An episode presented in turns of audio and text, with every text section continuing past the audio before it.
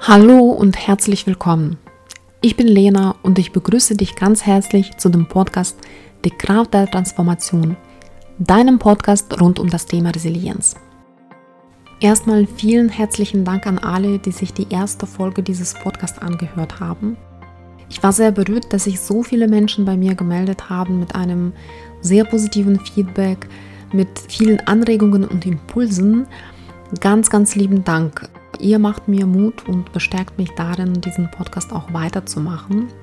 Und ich freue mich schon sehr auf unsere gemeinsame Reise, auf der wir dieses spannende Thema von verschiedenen Seiten beleuchten werden.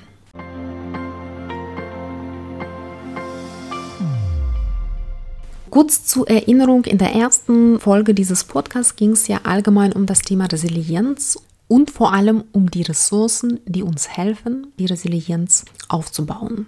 Und diese Ressourcen kann man sehr gut anhand eines sogenannten Sieben-Säulen-Modells erklären. Das sind Selbstwirksamkeit, Optimismus, Verantwortung übernehmen, Lösungsorientierung, Zukunftsplanung, Akzeptanz und Netzwerkaufbau. Und plus drei zusätzliche Säulen, die von mir kamen. Das ist zum einen den Sinn erkennen, zweitens Zugang zu den eigenen Gefühlen schaffen und drittens Vertrauen und Selbstvertrauen aufbauen bzw. stärken. Und heute werden wir uns viel intensiver mit der ersten Säule beschäftigen, nämlich mit der Selbstwirksamkeit. Gerne teile ich mit dir ein paar interessante Informationen zu dem Thema Selbstwirksamkeit und vor allem gebe ich dir ein paar Impulse und ein paar Tools an die Hand, mit denen du deine eigene Selbstwirksamkeit selbst ausbauen und stärken kannst. Was ist eigentlich Selbstwirksamkeit? Wie ich auch schon in der ersten Folge erwähnt habe, im Wort an sich steckt schon die Antwort darauf. Das bedeutet nämlich selbst wirken bzw. etwas selbst bewirken. Um die Selbstwirksamkeit am anschaulichsten zu erläutern, würde ich zunächst gerne auf ein Gegenteil von der Selbstwirksamkeit eingehen, nämlich die sogenannte Opferrolle. Ich glaube, das ist eine der bekanntesten Rollen im Theater namens Leben. In dieser Rolle fühlen sich oft die Menschen als Opfer der äußeren Umstände, des Schicksals oder der Handlungen anderer Menschen. Es kann sein, dass man natürlich jetzt so in einer Krisensituation ganz am Anfang sich vielleicht auch intuitiv erstmal als Opfer fühlt. Das ist jetzt bei so kurzweiligen Momenten nicht schlimm.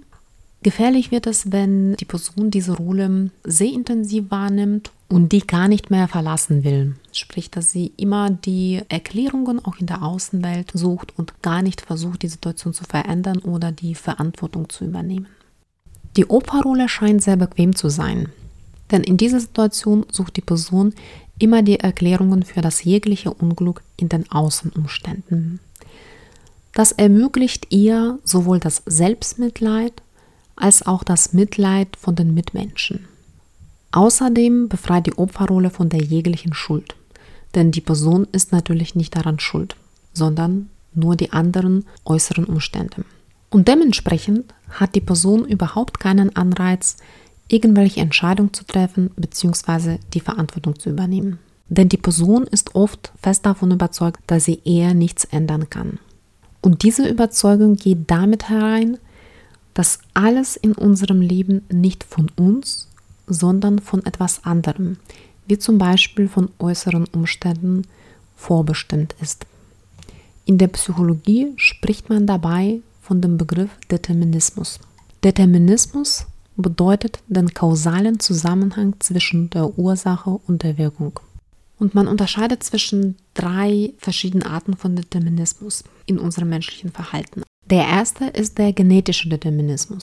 Was bedeutet der genetische Determinismus? Zum Beispiel, wenn eine Person von Problemen im Alkoholkonsum flüchtet und das dadurch erklärt, dass sowohl ihr Vater als auch zum Beispiel Opa auch an Alkoholmissbrauch gelitten haben. Das heißt, das gewisse Verhalten wird durch die Genetik erklärt.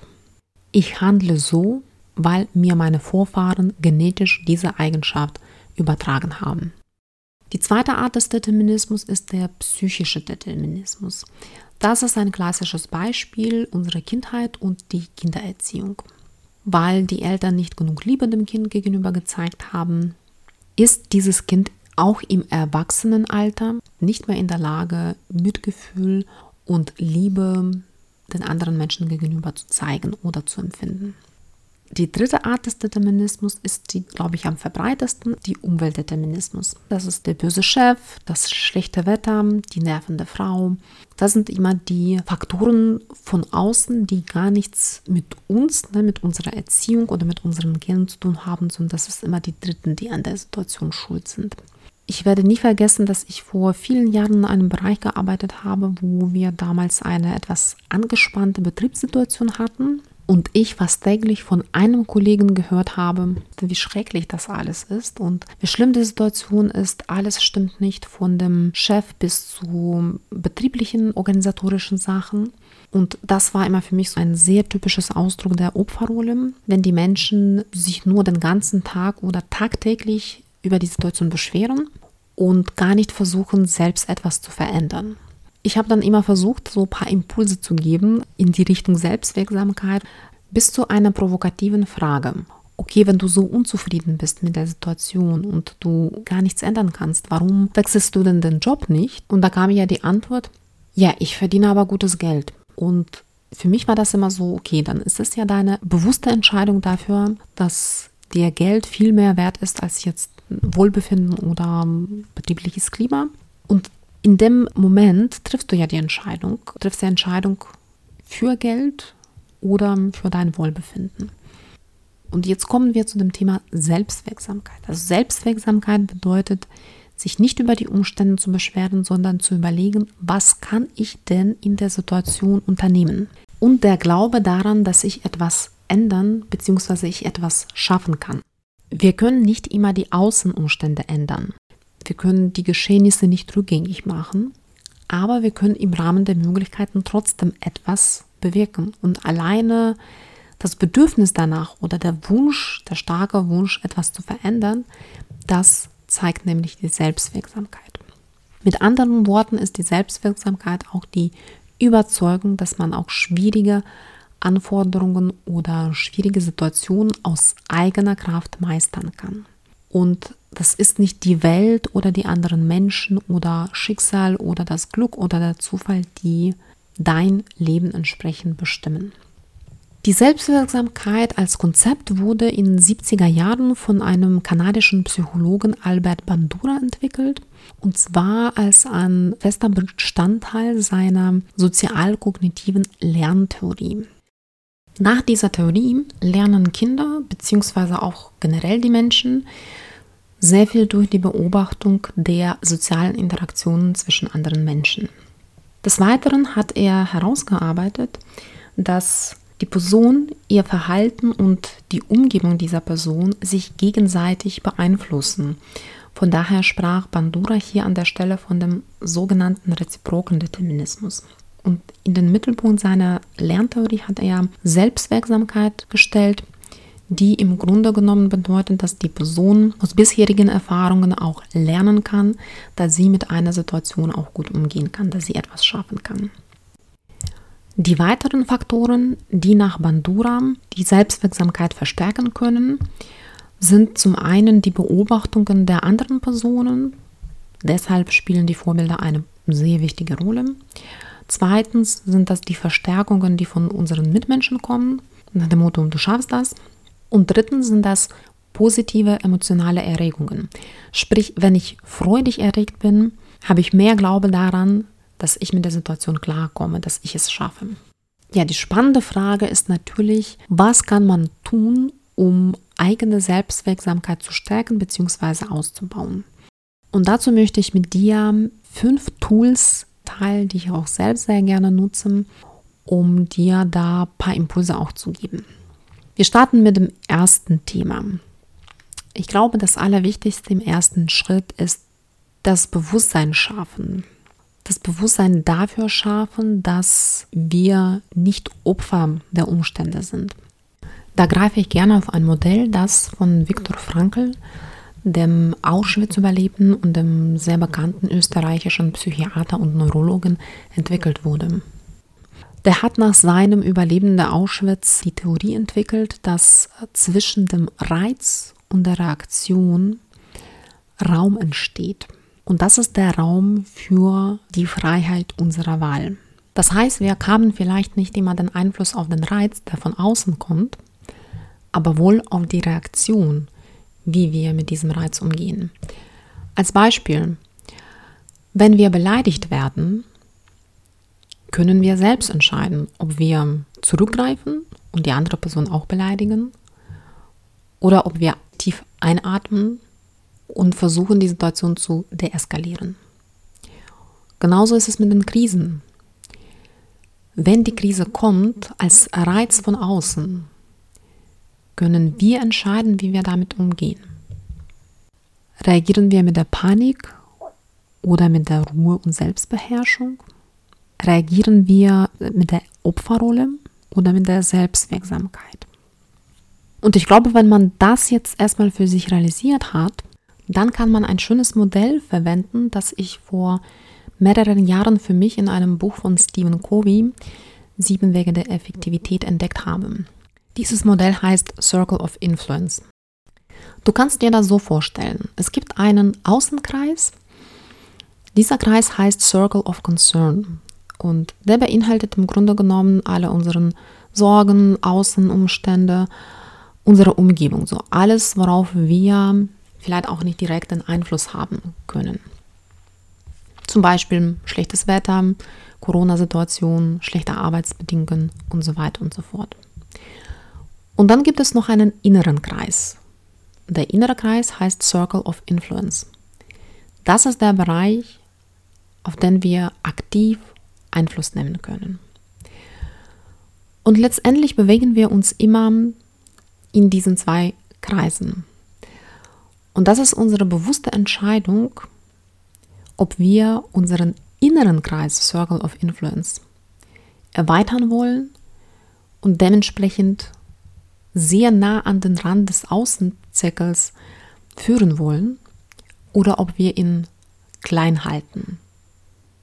Das heißt, wenn wir uns in die Opferrolle begeben und uns dann dementsprechend immer nur als Opfer der Umstände betrachten und der Meinung sind, dass wir überhaupt nichts beeinflussen können, bleibt unser Circle of Influence immer sehr klein. Wenn wir aber proaktiv handeln und überlegen, wie können wir in diese Situation klarkommen, worauf, auf welchen Aspekt können wir vielleicht Einfluss nehmen und oft sind das tatsächlich unsere eigenen Einstellungen oder unsere Verhaltensweisen, dann erweitern wir ganz bewusst unseren Circle of Influence.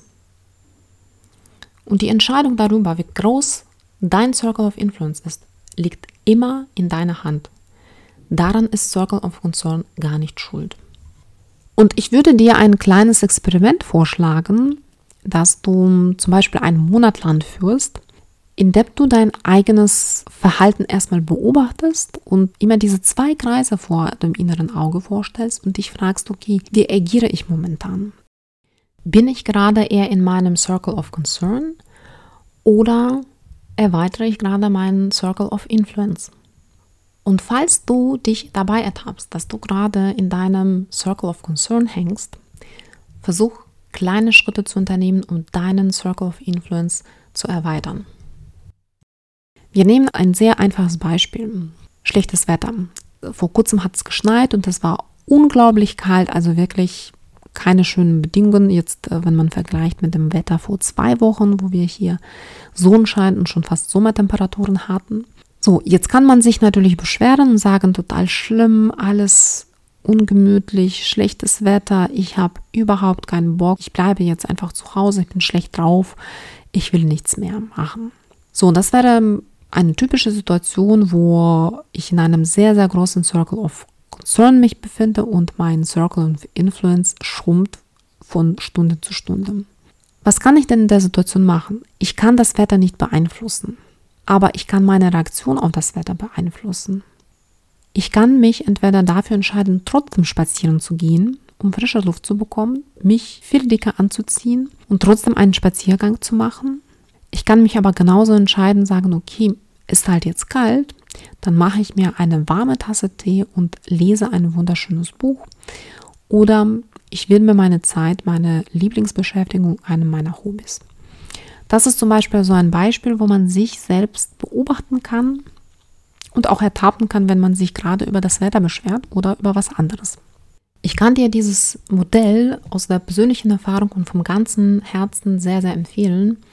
Mach dieses kleine Experiment, beobachte dich und versuche wirklich erstmal Bewusstsein zu schaffen und dann Schritt für Schritt deinen Circle of Influence zu erweitern. Und wenn du das einen Monat lang gemacht hast, wirst du dann in der Zukunft viel bewusster darüber. Und vielleicht macht es dir so viel Spaß, dass du auch das weitermachst und dadurch konsequent deine Selbstwirksamkeit auch ausbaust. Der zweite Punkt ist nämlich der Fokus auf eigene Stärken. Ich beobachte leider noch viel zu oft, dass die Menschen sich ihren eigenen Stärken nicht immer bewusst sind beziehungsweise nicht genug Klarheit darüber haben, wie viele Stärken, und in der Regel ist es wirklich der ganze Strauß an den Stärken, die jeder in sich trägt, die Menschen haben. Ich bin fest davon überzeugt, dass jede Person mindestens, wirklich, aber mindestens ein Talent hat, das sie in sich trägt und in der Regel auch noch mehr. Und unsere Aufgabe besteht darin, unsere eigenen Talente immer rauszuholen und uns auf sie zu fokussieren und sie dementsprechend auch dadurch auch zu fördern. Zu diesem Thema möchte ich eine sehr schöne Geschichte erzählen, die ich auch sehr oft gerne in meiner Arbeit mit Jugendlichen auch teile. Und zwar ein etwas älterer Mann hat schon sehr lange Zeit in einer großen Firma als Hausmeister gearbeitet. Und auf einmal kam der Geschäftsführerwechsel und der neue Geschäftsführer hat sich dann alle Personalakten angeschaut und hat diesen Hausmeister auf ein Gespräch eingeladen und hat gesagt, sie arbeiten schon über 30 Jahre in der Firma und ich finde aber leider keine Nachweise ihrer Qualifikation in der Personalakte. Und da hat der Hausmeister gesagt, ja, das ist ja aber kein Wunder, weil ich ja keinen Schulabschluss habe. Der Geschäftsführer wirkte sehr verwundert und hat gesagt, das ist ja natürlich schade. Also ich sehe schon, dass Sie seit über 30 Jahren hier arbeiten, aber Sie erfüllen unsere Qualitätsstandards nicht. Deshalb muss ich Sie leider jetzt kündigen. Der Mann kam natürlich bedrückt nach Hause und hat seiner Frau erzählt, was passiert ist und war ein bisschen auch enttäuscht und hat gesagt, was soll ich jetzt denn machen? Ich muss ja meine Familie ernähren. Und da hat die Frau gesagt, wer weiß, vielleicht ist es auch eine glückliche Schicksalswende. Du hattest doch schon immer den Traum gehabt, ein selbstständiger Hausmeister zu sein. Am nächsten Tag hatte der ältere Mann seinen Nachbar getroffen und sein Nachbar war Inhaber eines größeren Betriebes und er hat gesagt, oh, ich habe ja schon immer einen Hausmeister auch gesucht, der uns aushelfen kann. Kannst du denn uns vielleicht aushelfen? so hat er diesen Auftrag angenommen und dann hat er überlegt, okay, wenn mein Nachbar Interesse und Bedarf daran hat, es gibt bestimmt viele weitere Firmen auch in dieser Stadt, da kann ich mal da anklopfen. Und so langsam hat dieser Hausmeister, indem er sich selbstständig gemacht hat, ganz viele Aufträge bekommen und eigene Firma auch aufgebaut für die Hausmeisterleistungen war sehr erfolgreich und eines Tages kam der Vorstand der Bank zu ihm, bei dem sein Geschäftskonto auch lief und hat gesagt, ja, in der Regel sprechen Sie mit unserem Bankberater, aber heute geht es um einen wichtigen Vertrag und deshalb bin ich persönlich auch hier und Sie wissen, Sie sind ein sehr, sehr geschätzter Kunde von uns. Hier ist der Vertrag, mögen Sie das vielleicht kurz lesen, bevor Sie das unterschreiben. Und da hat der Hausmeister gesagt, ich befürchte, das ist unmöglich, weil ich nicht lesen kann. Dann hat der Vorstand so verdutzt auf ihn angeschaut und hat gesagt, wie kann das denn sein? Stellen Sie sich mal vor, wo Sie heute gewesen wären, wenn Sie Ihren Schulabschluss hätten. Und da hat der Hausmeister geschmunzelt und hat gesagt, das kann ich Ihnen mit Sicherheit sagen. Ich wäre bis heute ein angestellter Hausmeister gewesen. So, diese Geschichte zeigt sehr klar und deutlich, dass jeder von uns eine Stärke hat und es ist total wichtig, uns auf diese Stärke auch zu verlassen auch wenn vielleicht nicht jeder einen Schulabschluss hat. Trotzdem hat er, wie gesagt, mindestens ein Talent und in der Regel auch viel, viel mehr Stärken, die er in sich trägt. Ich weiß, es ist nicht immer einfach und im Laufe des Lebens irgendwie verlernen auch viele Menschen, dass sie Stärken haben oder vergessen sie teilweise. Dabei kann helfen wirklich so eine Selbstreflexion und sich selbst zu fragen, was sind denn meine Stärken, was macht mir Spaß, was mache ich mit Freude und was gelingt mir auch. Das kann entweder im Job etwas sein, das kann aber auch ein Hobby sein oder eine andere Tätigkeit Und am besten schreibt man alle diese Stärken auch auf. Entweder macht man so ein kleines Kärtchen, das man immer mit sich selbst trägt, oder was ich oft mit meinen Klienten auch mache, ist eine Wand der Stärken auch entwickelt, wo man wirklich ganz, ganz bunte Palette der eigenen Stärken zusammenstellt und das irgendwo aufhängt, damit das immer präsent auch vor Augen und in unserem Geiste ist, wie viele Stärken wir haben, weil die Bewusstsein für eigene Stärken, die hilft uns auch Selbstwirksamkeit auch zu entwickeln, weil dann wissen wir auch, dass wir gewisse Stärken auch schon mitbringen und mit der Situation auch klarzukommen. Der dritte Impuls ist der Fokus auf die Erfolgserlebnisse. Es ist immer wichtig, wenn man jetzt in einer Krise steckt und vielleicht im ersten Augenblick etwas überfordert ist, versuchen zurückzudenken und in sich zu gehen und zu überlegen, wann hatte ich schon eine ähnliche Situation erlebt, wann wurde ich mit einer ähnlichen Herausforderung konfrontiert und vor allem, wie bin ich damit umgegangen? Welche Eigenschaften haben mir damals geholfen, damit schon klarzukommen?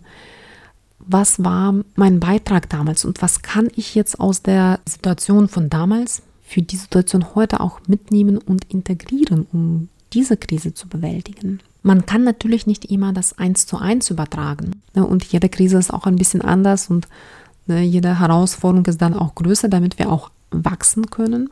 Aber dennoch ist es ganz wichtig, sich darauf zu besinnen, was ist mir denn bisher auch gut gelungen? Wo hatte ich schon mal mein, vielleicht auch kleines, aber dennoch Erfolgserlebnis? Und wenn dir spontan keine Erfolgserlebnisse einfallen, denk bitte dran. Du hast irgendwann vor vielen Jahren gelernt, zu laufen und zu sprechen. Das heißt, du hast mindestens schon mal zwei Erfolgserlebnisse im Leben. Und denk daran, wie oft bist du damals umgefallen und trotzdem bist du jedes Mal aufgestanden und wieder und wieder versucht, bis du eines Tages geschafft hast, dich alleine zu bewegen, ohne dich an die Hand eines Erwachsenen zu halten. Von daher sammle deine Erfolgserlebnisse und zwar nicht erst in der Krise, sondern auch jetzt, wenn es dir vielleicht gut geht, wenn du in der glücklichen und in der positiven Phase deines Lebens bist. Das schadet nie. Und manchmal sollen wir einfach mal anhalten, zurückblicken und auch stolz darauf sein, dass wir alles schon im Leben auch erreicht haben. Das müssen keine großen Sachen sein, das können auch kleine, aber jedes Erfolgserlebnis ist dessen wert, geschätzt zu werden.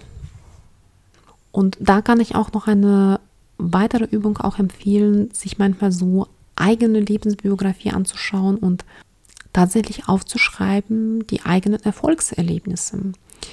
Ich hatte vor ein paar Jahren so ein kleines Büchlein dafür angelegt, wo ich meine Erfolgserlebnisse wirklich von Kindheit bis, bis heute aufschreibe und immer weiter fortsetze, weil man entwickelt sich ja weiter und sammelt auch weitere positive Erlebnisse und das ist sehr stärkend, weil manchmal, wenn es mir vielleicht nicht so gut geht oder ich auch keinen guten Tag habe oder gerade eine Herausforderung habe und äh, denke, oh Gott, ne, wie kann ich das jetzt managen? Dann blättere ich in diesem Büchlein und das hat enorme positive Wirkung, weil ich tatsächlich mich einfach daran erinnere, dass ich schon sehr viel geschafft habe und auch diese Kompetenzen auch in mir habe. Vielleicht als ein Beispiel, für mich persönlich ist eines der wichtigen Erfolgserlebnisse in meinen letzten Jahren ist die Tatsache, dass ich wieder angefangen habe, das Auto zu fahren. Nach dem Tod meines Verlobten in einem Verkehrsunfall vor vielen Jahren hatte ich sehr lange Zeit Angst gehabt, das Auto zu fahren. Erst als ich vor ein paar Jahren bedingt durch einen Umzug auf das Auto umsteigen musste, blieb mir jetzt im Grunde genommen nichts anderes, als mich den Ängsten zu stellen und diese Angst in mir im Grunde genommen zu überwinden. Und heute, wenn ich das Auto fahre und im Auto sitze, denke ich ab und zu mal daran, wie toll das ist und wie stolz ich auf mich bin, dass ich diese Hürde für mich persönlich geschaffen habe. Und da klopfe ich mich innerlich auch auf die Schulter und sage mir, das hast du super gemacht. Und ich weiß, dass dieses Erfolgserlebnis in den Augen von vielen, vielen Menschen vielleicht so ein, ein Klacks ist oder so. Autofahren gehört wie viele Menschen wie zu Zähnenputzen. Warum ist es ein Erfolgserlebnis? Und für mich persönlich ist es ein wichtig, sehr, sehr großes und wichtiges Erfolgserlebnis und ich bin auch stolz darauf. Insofern schau auf dein eigenes Leben. Vergleich dich nicht mit anderen Menschen. Schreib deine persönlichen Erfolgserlebnisse und halte zwischendurch an und klopfe dich auf die Schulter. Den vierten Impuls würde ich als die Kunst der kleinen Schritte bezeichnen. Viele Menschen setzen sich oft sehr große Ziele, haben große Vorhaben und bevorzugen große Schritte zu machen. An sich ist es jetzt nicht schlimm, aber oft kommt es dazu, dass um ein großes Ziel zu erreichen, brauchen wir unglaublich viel Ausdauer und natürlich auch langen Atemzug. Und wenn wir unterschätzen auch die kleinen Zwischenschritte, ist die Gefahr einfach sehr groß, dass wir sehr schnell aufgeben. Ein klassisches Beispiel dafür sind die bekannten Neujahresvorsätze. Viele Menschen äh, setzen sich insbesondere am Anfang des Jahres vor, was komplett anders zu machen. Sich gesünder ernähren, mehr Sport zu betreiben, mehr Work-Life-Balance im Leben zu haben und so weiter und so fort. Viele scheitern dann relativ nach einer kurzen Zeit. Warum passiert das denn? Also zum einen, weil wir uns manchmal sehr viel vornehmen, sprich auf einmal wollen wir alles haben. Und zweitens, wir zerstückeln dieses große Ziel nicht in die kleineren Ziele bzw. in die kleineren Schritte. Wenn man ein sehr, sehr großes Ziel vor Augen hat und an einem oder anderen Tag jetzt nicht Motivation hat, ist man sehr schnell von dem Großen demotiviert und vielleicht auch entmutigt. Ich bin all selbst auch ein klassisches Beispiel dafür, bin, glaube ich, die Person, die lieber die großen Schritte geht und ich habe jetzt in der letzten Zeit für mich persönlich die kleinen Schritte entdeckt und auch ähm, sehr schätzen gelernt. So ein Beispiel, ich hatte Ende des letzten Jahres irgendwie gemerkt, wenn das Wetter draußen schlecht ist, kann ich schon durchaus ein paar Tage zu Hause bleiben, ohne meine vier Wände zu verlassen. Dann habe ich mir einfach überlegt, hm, so gesund ist es ja auch nicht. Die ganze Zeit sitzt man sowieso im Homeoffice und wenn man dann gar nicht nach draußen geht, ist es wohl auf Dauer auch nicht sehr gesundheitsfördernd. Von daher habe ich mir überlegt, okay, wie schaffe ich das jetzt, dass ich mich jeden Tag auch motivieren kann, draußen zu sein. Und so habe ich mir Anfang des Jahres tatsächlich als Ziel vorgenommen, dass ich mindestens 15 Minuten draußen bin. Es gibt keine Grenze nach oben. Es kann durchaus auch gerne eine oder anderthalb Stunden Spaziergang werden. Aber meine Mindestzeit sind 15 Minuten. Und ich bin selbst sehr beeindruckt davon, dass es super funktioniert. Weil egal wie schlecht das Wetter ist oder ob ich jetzt Kopfschmerzen habe oder was auch immer, ich weiß, dass ich mich immer für diese 15 Minuten überwinden werde, nach draußen zu gehen.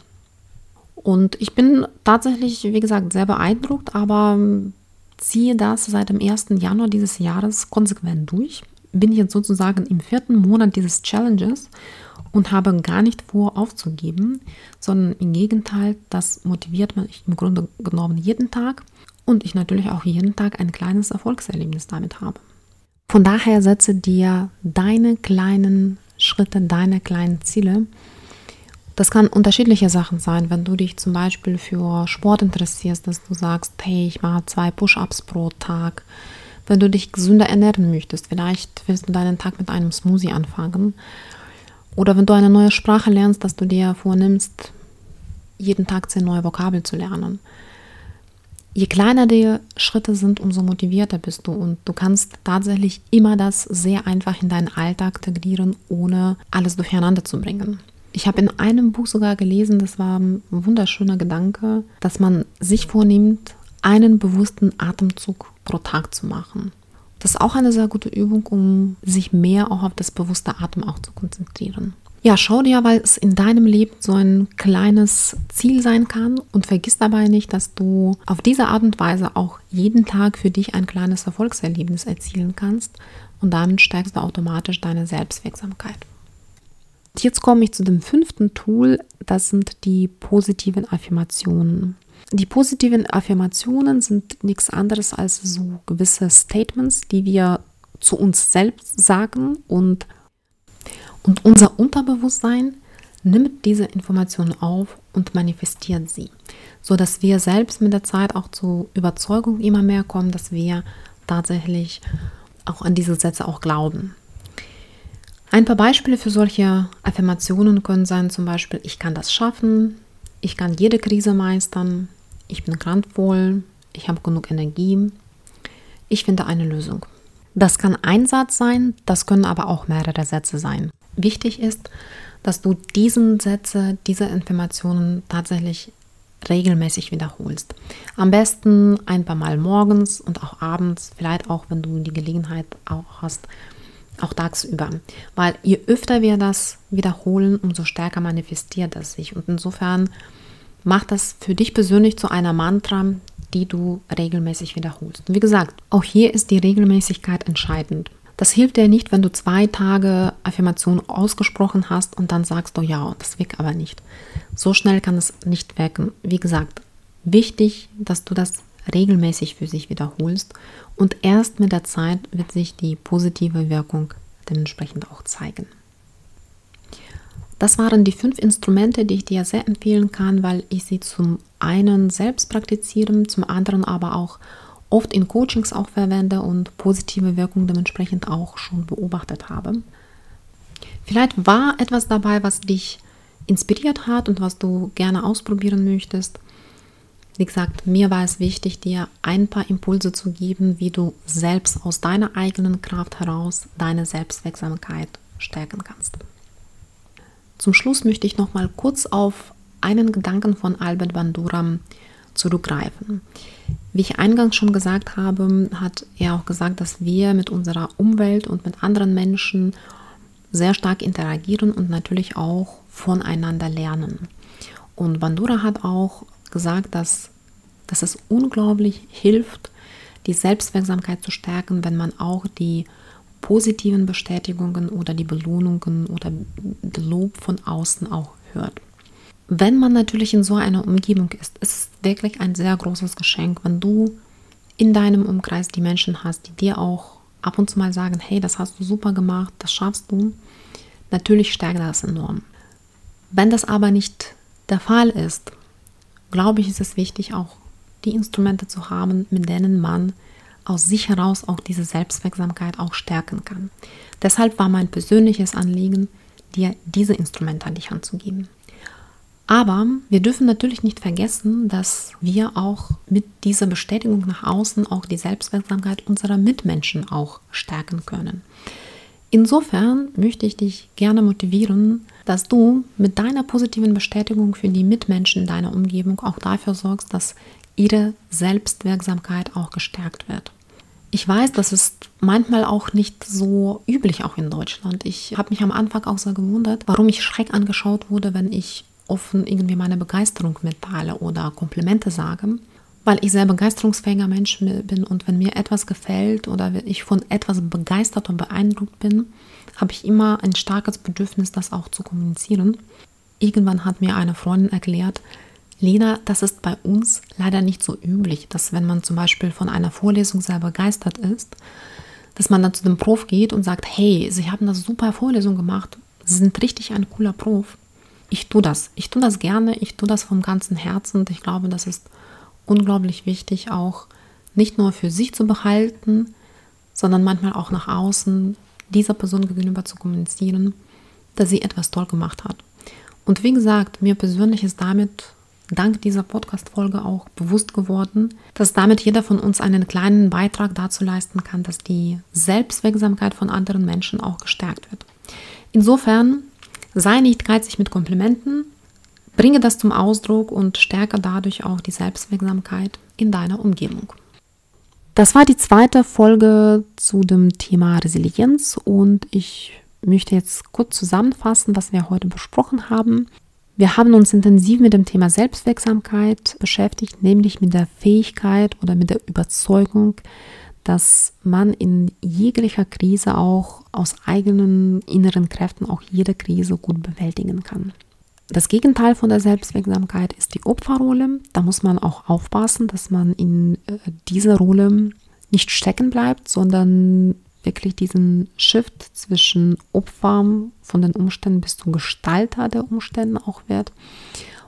Und dazu habe ich dir fünf Tools an die Hand gegeben, die dir helfen sollen, deine Selbstwirksamkeit zu stärken. Erstens, versuche immer deinen Circle of Influence permanent zu erweitern. Sei proaktiv. Guck mal, was du an der Situation oder vielleicht an deiner Einstellung zur Situation ändern kannst. Zweitens, fokussiere dich auf deine eigenen Stärken. Mach ein Poster, mach ein Plakat mit allen deinen Stärken und erinnere dich mal daran, wie viel du bereits in dir trägst. Drittens, fokussiere dich auf deine Erfolgserlebnisse. Mach für dich so einen kleinen Hall of Fame von allen Sachen, die du im Leben bereits auch erreicht hast und klopfe dich ab und zu auf die Schultern. Viertens, respektiere kleine Schritte. Setze dir kleine Ziele und erreiche sie mit kleinen Schritten. Es ist viel einfacher, ein kleines Ziel zu erreichen, als direkt auf das große loszurennen. Und vergiss nicht, dass mit jedem kleinen Schritt generierst du für dich auch automatisch ein Erfolgserlebnis. Und fünftens sind positive Affirmationen. Da sind unsere Überzeugungen, unsere positiven Botschaften an uns selbst, die tief in unser Unbewusstsein gehen und dadurch auch unsere Selbstwirksamkeit stärken. Und zum Schluss denk auch daran, dass du auch mit deiner positiven Bestätigung gegenüber den anderen Mitmenschen in deiner Umgebung auch einen positiven Beitrag zur Stärkung ihrer Selbstwirksamkeit leisten kann. In diesem Sinne traue dich, deine Begeisterung und deine Komplimente den anderen Menschen gegenüber zu äußern. Ja, das war die zweite Folge und ich hoffe, es hat dir gefallen. Ich hoffe, du konntest für dich etwas mitnehmen. Ich würde mich wahnsinnig freuen, wenn du mir auch dazu auch Feedback geben kannst, wenn du meinen Podcast auch bewerten könntest. Demnächst wird der Podcast auch auf iTunes verfügbar sein. Insofern freue ich mich sehr, wenn es dir gefallen hat. In der nächsten Folge wird es um das Thema zweite Resilienzsäule, nämlich Optimismus gehen. Bis dahin wünsche ich dir gute Zeit, pass auf dich gut auf, bleib gesund und fokussiere dich auf deine Stärken. Bis dann!